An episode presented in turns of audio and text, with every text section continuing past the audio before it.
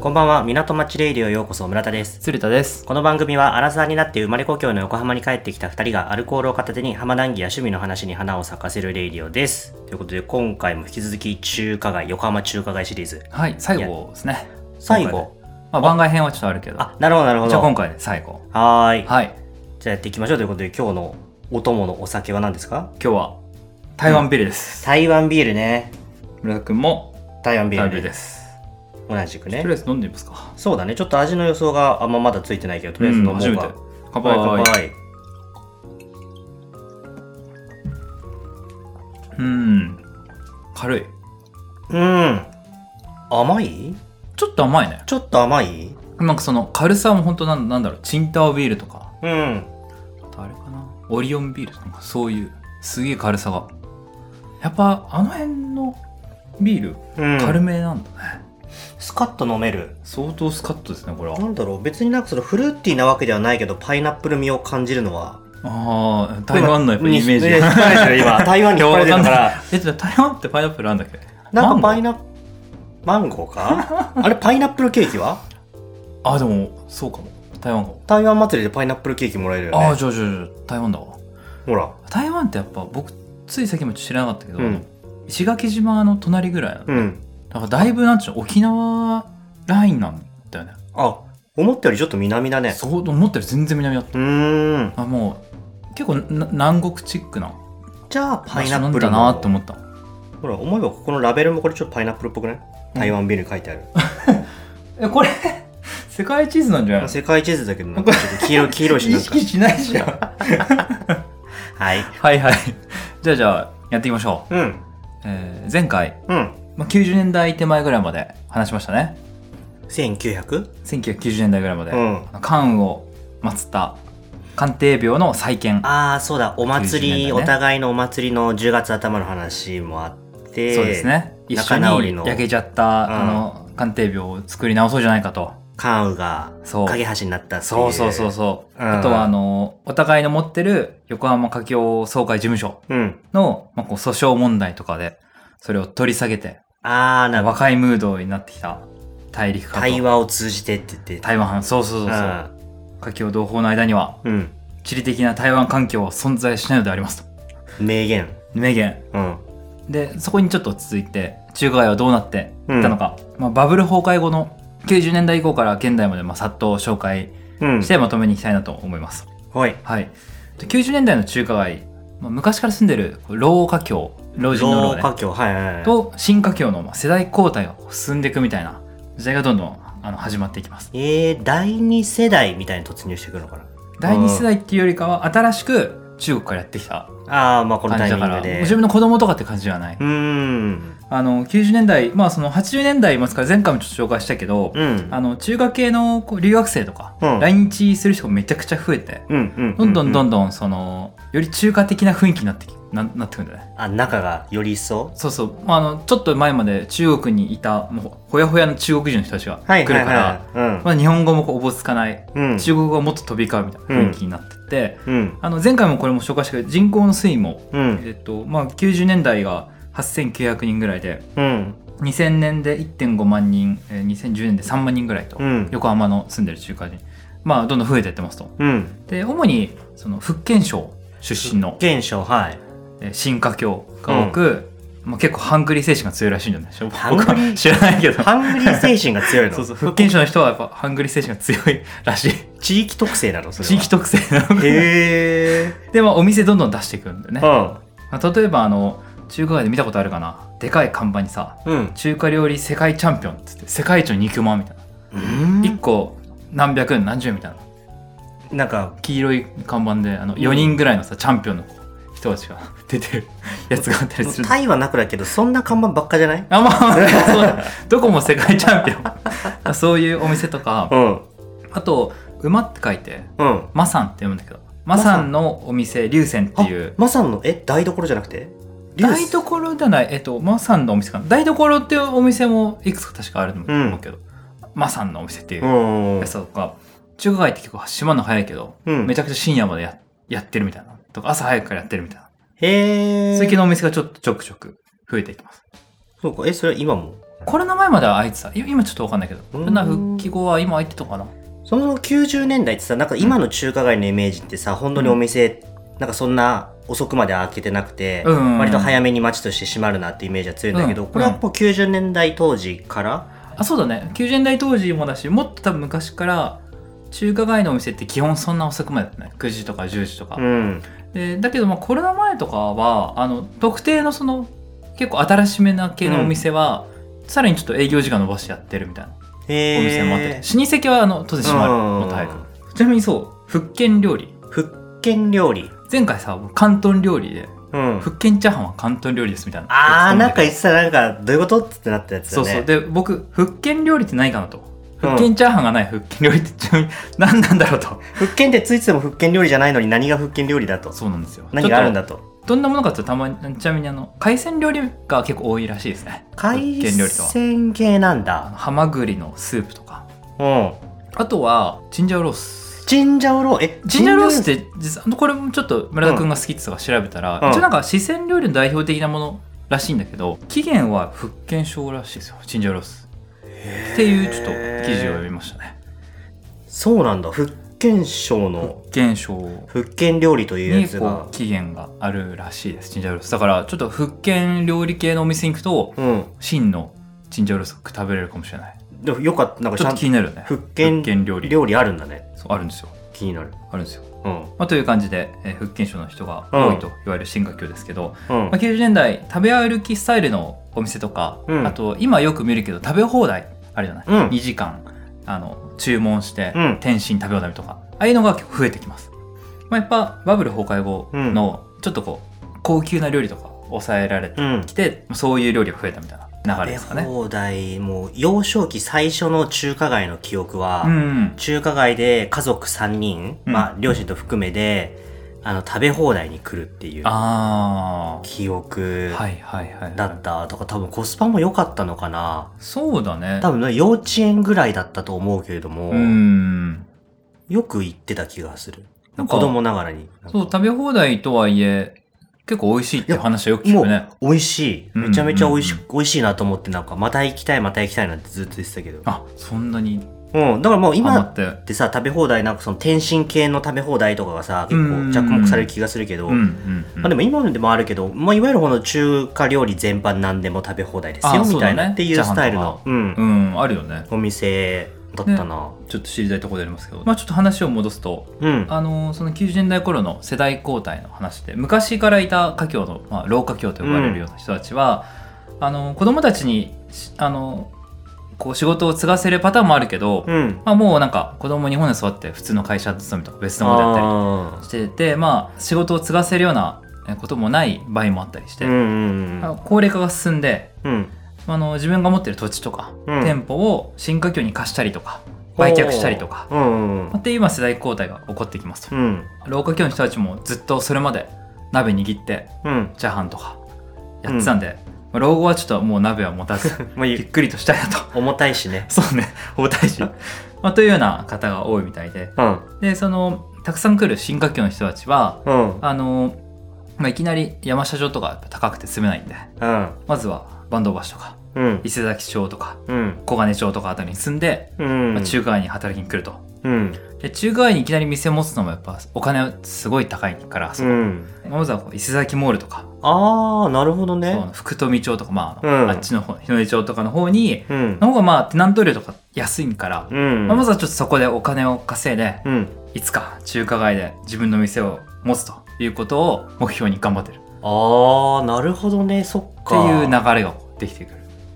今もそれ狙ってるルート結構あるのかねあると思うね向こうの方にも結構中華系の料理あるしねあとまあ、うん韓国系の料理結構多いよね韓国系はストリートあるよねあそっかあれもうストレート化してるぐらいたくさんあるかうんもう左右なんとかのお店ずらーっつってうん、うん、李さんの台所とか李さんの台所そうそうそうそうそうある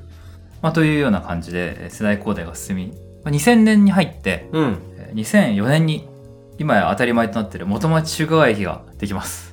2004年なんだそうなんだみなとみらい線の開通が確かその辺じゃないあそうだったか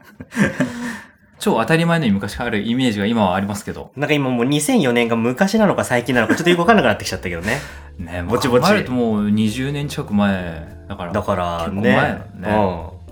もともと元町中華駅は元町という駅名の予定だったあらそうなのしいんですけど、中華街発展会がですねこれ中華街の方がいいんじゃないかっ つっていろいろ要望を上げてうんう ん話し合った末うんじゃあ元町中華にしようかとっ駅名をねてなった結果、うんめちゃくちゃ来訪者が増えますやっぱこの判断正しかったたさすがやだっぱな中華街絶対入れた方がよいいと思ったねあのねインパクト全然違うの元町とうん、いや近く住んでて思うけどさ、うんまあ元町ってさすごい大事にしたいさやっぱ町でさ、うわかんだけどさ、集客力はちょっとうんそうだね元町はやっぱもっと昔に、うん多分すごい人混みが人がたくさん来た時代がだってあった県外の人とかさ、まあ、うん県内でもそうだけどさ、うん今度横浜の中華街行こうよって言うとさ、ね今度横浜の元町行こうよだったらさ、全元然わかんない町ねがどこってなる可能性の方が高い、そうだよねそんな場所あるんだって感じが、うん若干今もあると思いますけどでまあそう中華元町中華街になって、うんまあ、やっぱ渋谷からもアクセスが増えてうん肉まんとか焼き小籠包とかうんあどんどんまた引き続き食べ歩きの店が増えていきますと、でやっぱこの効果によって年間の来訪者数横浜中華街ね、うんえーそれぐらいまではえー1800万人ぐらい万人ねもうめっちゃ多いけど十分いるねそれがまあ2000万の超えるぐらいにななってくる、まあ、にプラス200万ぐらいで年ちな間みにちょっとこの数時間の参考そうねだからどんんくらいなんだろうっていうのはなかったそうなんですけどうんコロナ前のうんディズニーリゾートランドとシうんーの年間、えー、と来訪者数3000万人合わせてコロナ前3000コロナ前コロナでガッて落ちたであ今ー今多分まあまた戻りつつある感持ち直し中じだけど、うんコロナ前3000万人ぐらいなんで年間3000万かつまりディズニーの3分の2ぐらいのうん来る人がこの中華街 500m 四方ぐらいのこの狭い中華街に年間来てるんですよああそう考えると結構ど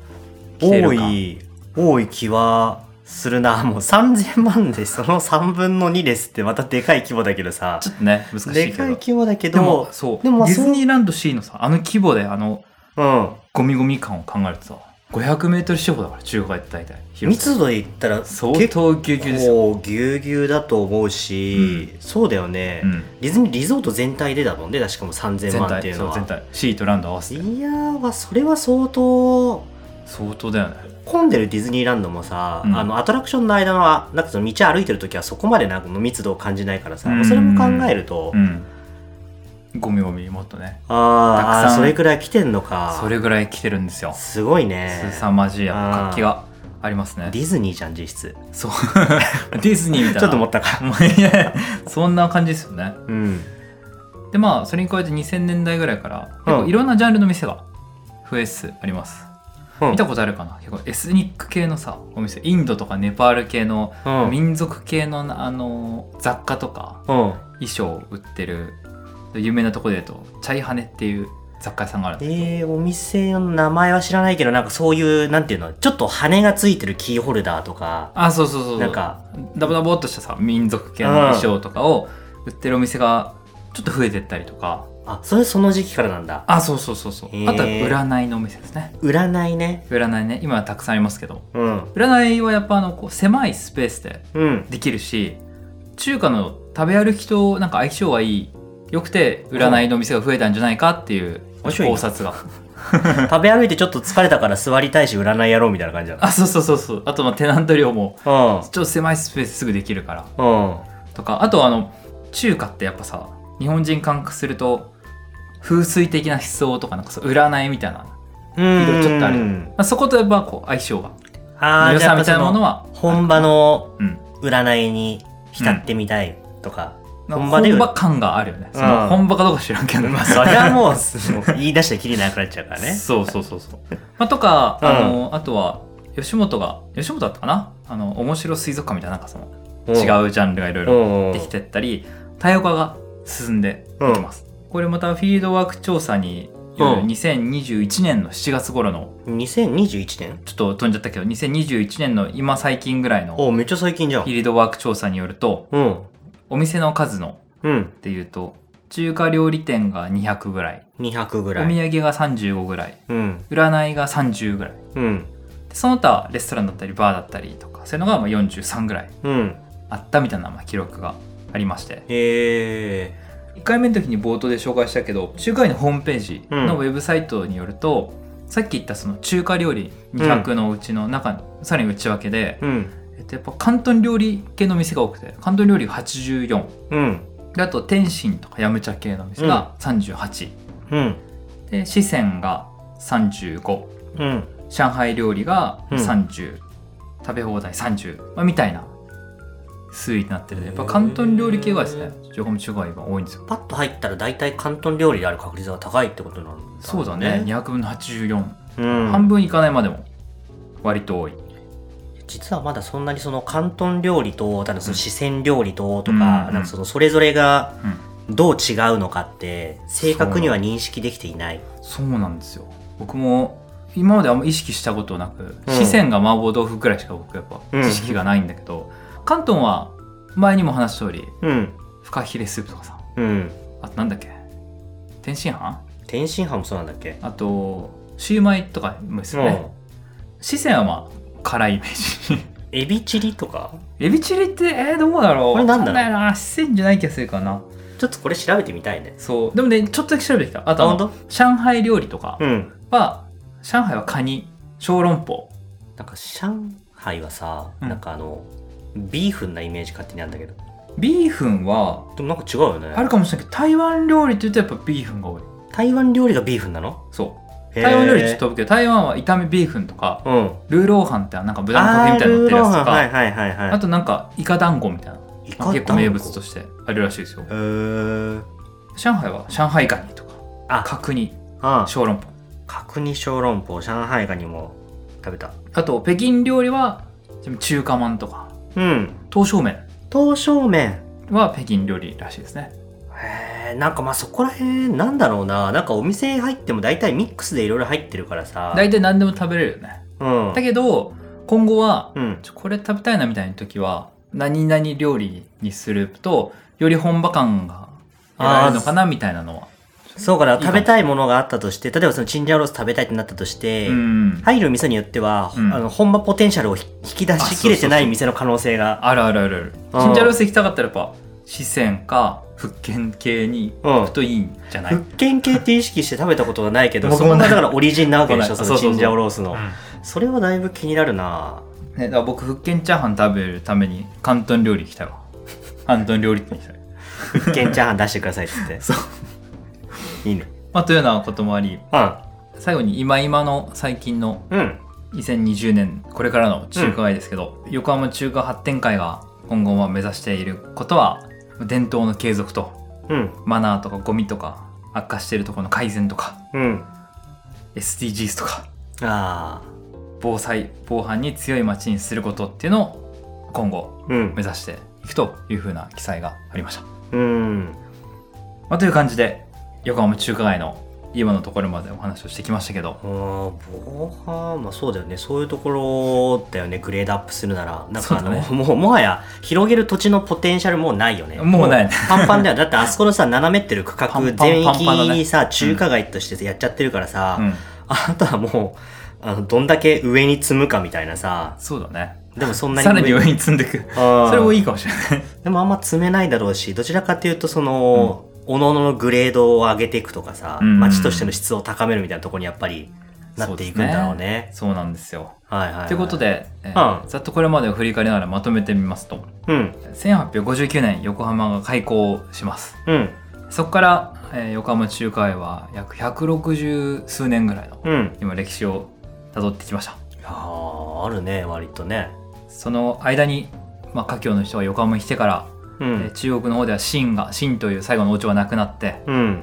あとは関東大震災とか、うんえー戦争とかねうんあとよ中華人民共和国と台湾がお互いできてうんバチバチにやり合ったり、まあ、60年代70年代と激しい対立もありましたけどうん官邸病をきっかけあとはまあバブルだったり中華街ブームだったりとかで若いムードになりうん老華僑と新華僑が世代交代が住んでうんいたというような感じで、まあ、あの横浜中華街の華僑の人たちって開港からさ1900年代初頭からいるような人たちって、もう4代5代とずっとすごく長い続いてる華僑の人たちもいるんだけど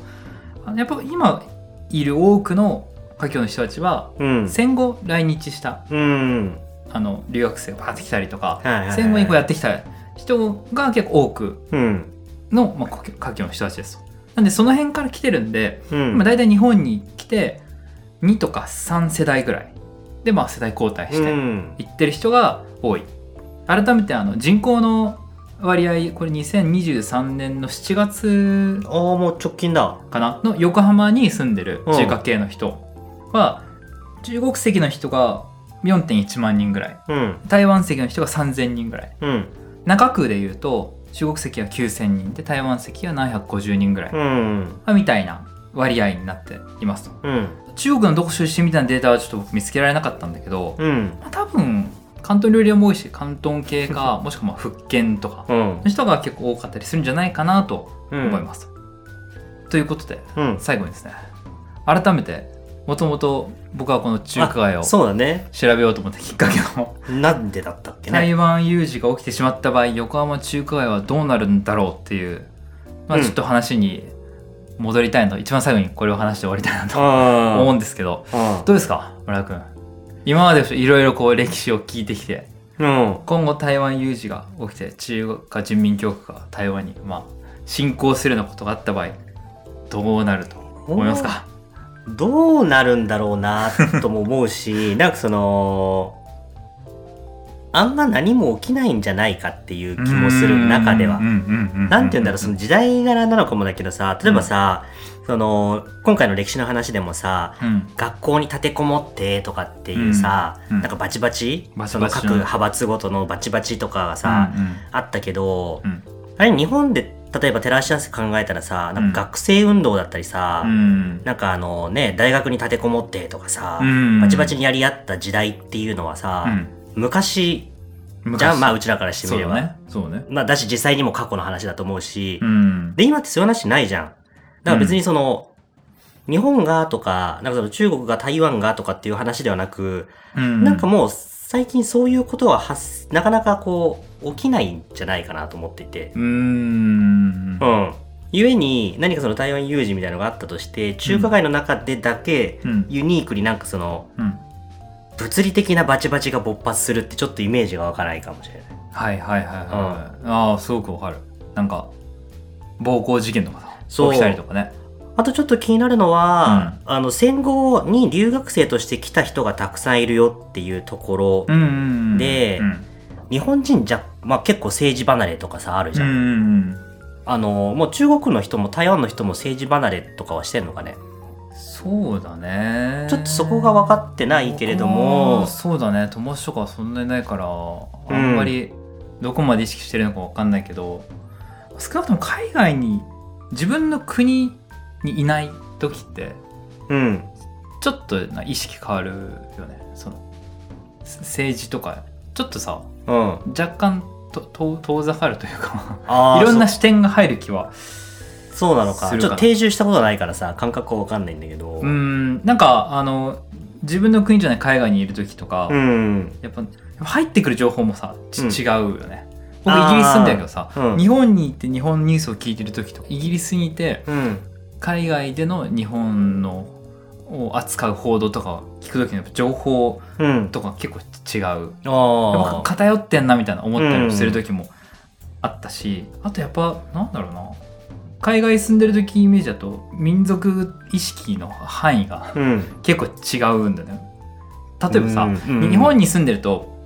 横浜出身東京出身、大阪出身とかってうんどこ出身みたいな感じで結構分かれるんだけどうん海外いると日本出身かどうかみたいなああなるほどあ同じ日本なんだみたいうな、でもっと広がるとなんかあ同じアジア系なんだみたいなんうん例えば白人ばっかの人たちのとこにいた時に、アジア系の人いたら、うんあちょっと安心するというか あなるほどねかんお互いにももしその国同士仲悪かったとし微妙かもしれないけどうんあ同じアジア系の中国とか台湾の人だったうねんみたいな、で結構あの同じアジアンとかないだと子供の時めっちゃポケモンのアニメとかさなんかさ、うん日本のアニメめっちゃ見てる人多いとかから、うん話も意外としやすいみたいなっていうなんかそのい意識の自分のラインの範囲あ結ーなるほ構どね拡大す変わるるんだ。感じがしてうん。なんかそのやっぱイギリス行ってさ双方ってあのあのチャイナタウンとかあるけど、うん。行くとやっぱちょっと安心するんだよねあ、そうなんだ。僕中国香港しか行ったことないけど、うんなんかあアジアっぽい雰囲気うん。にちょちょっとだけホッとする気持ちあったりとかうん。だから少なくとも日本に住んでる横浜中華街周りに住んでる華僑の人ってうん。自分の母国で住んでる時と結構違う感覚を持って生きてる人多いかなっていうう感覚ん。はあるかな。なるほどね。それでいくとどうなるんだろうん、う。例えばさっきのトゥルポンの例でいくと、うんあ同じアジアだねみたいな言った同士で、うん本国側がバチバチやり始めてお互いの国が。うんってなった時に大学で友達で「あ、うん同じアジア系だね」って仲良くなった友達うん同士が、あのお互いの本国側はなんかちょっと今ドンパチやってますみたいになって、うんでこれむずいねこれ友達として継続するかとかそれがその大きい集団になった時にうんどれくらいの亀裂が入るかって話、そう属意識の範囲が変わるとは言ったけどより強く結構自分の国を意識することも、うん、それはそれでたあのあるかなとは思うけど、うん思うけど横浜中華街にも限っては、うん、結構歴史があるんですよ世代交代も結構何度も進んでて、日本でやっぱ生まれ育った華僑の人も多いのうがん、特徴であるうん、からどうなんだろうな でまあ一番初め僕分かんないっつったんだけどわかんないですよいまだねに。僕ちょっと僕分かんないけどうん、僕結構楽観的な考えかもしれんけど僕の考えはうん、横浜中華街が引き続き活気があっても賑やかな街であり続ける限り、もしくは日本も戦争に巻き込まれたりしない限りはうん、この街でひどい争いとか事件とかそんな起きないんじゃないかなと思うん、うんですよ。うん、どうしてあのバチバチやってたのに若いムードになってきたのかってうん、活気とかうん、ビジネスでも盛り上がれる状態っていうのもやっぱうん要因で結構あると思うんだよねうん、ビジネスチャンスって活気あるとさうん、お金にもなるしさうん。活気あるからポジティブな気持ちになるじゃんうん。これいなんとイメージわかるかなまあ、そうね。そうね。だからん街が盛り上がってるかみたいなのはちょっと一つの重要な要素であると思うから、うん。あんま中華街内でまた分断せず横浜中華街としてまあ武力行為とかのには反対ですみたいな声明を出すとか例えばねはいはいはい。戦争反対みたいなデモうん。やるとかっていうような、まあ、形うん。に、まあ、なるんじゃないかなというか少なくともなんかバチバチでやり合うみたいなふうんうには、まあ、ならならないでほしいしならないと思うね。まあ、わかんないけど、なんか本人たちもそのつもりですみたいな感じな気もするけどね。わかんないけどねまあねそうこれは全完全に想像の話ですけど、うわん。まあ、わからんね。からんねうん。でも聞いてもらったら分かると思うけどやっうぱ、そういろいろあったから一概にうん。人口の割合で話せる話じゃないことがそうだね。分かったかうん。とという感じで。そんな、まあ、いろいろね、言い出すと、まあ、日本だってね、過去いろんな国といろいろありますし、うん他の国だっていろいろあるけれども、うんねじゃあなんか、ね、出会った時に路上で「えお前何人だ?」っつっていきなり殴りかかるからっつってそんなことしないしまあねまあ少なくとも僕らは相当戦争から遠い、うんえー環境で生きてるからね、うん有有事の際は全然やっぱ想像がつかないところではうんあると思いますけど、これは平和ボケなのかねいやー相当部屋ボケしてると思うようん中華歴史お楽しみいただけましたでしょうかましたでしょうかはいうんました読ましたよだいぶ詳しくなったい本当やだいぶ詳しくなったよよかったよよかった、うんお祭りとか10月にあるんでそうね後継節操縦節、行きましょう旗持ってねいやもう旗別持たない旗持ったらさ 間違え旗間違えたらちちょょっっと危と主な張いしてるかもなんじゃないいやいや別にだ からそういう対はないのよあそうそそううだただただその普通にそうだたからその楽しんでいきましょう駅伝でさ箱根駅伝でさ大学の旗振るのと一緒 よ、青学をねあ そうそうそうそう、 別に片方を応援したりする必要もうん、ないと思うんです特よにない、中華といううん、ものをお祝いする業種として旗2つ持ってきゃ間違いはないか楽しみましょうら間違えるとかはない からね まあそうねうんという感じですかねはいじゃあそろそろ花も満開ですはいかねありがとうございましたおしまいにしますかはい港町レイドでは皆様からのお便りを募集しています。概要欄のフォーム、えもしくは X で、ハッシュタグ港町レイドをつけて投稿をお願いします。はい。ではまた次の港町レイディオでお会いしましょう。さよなら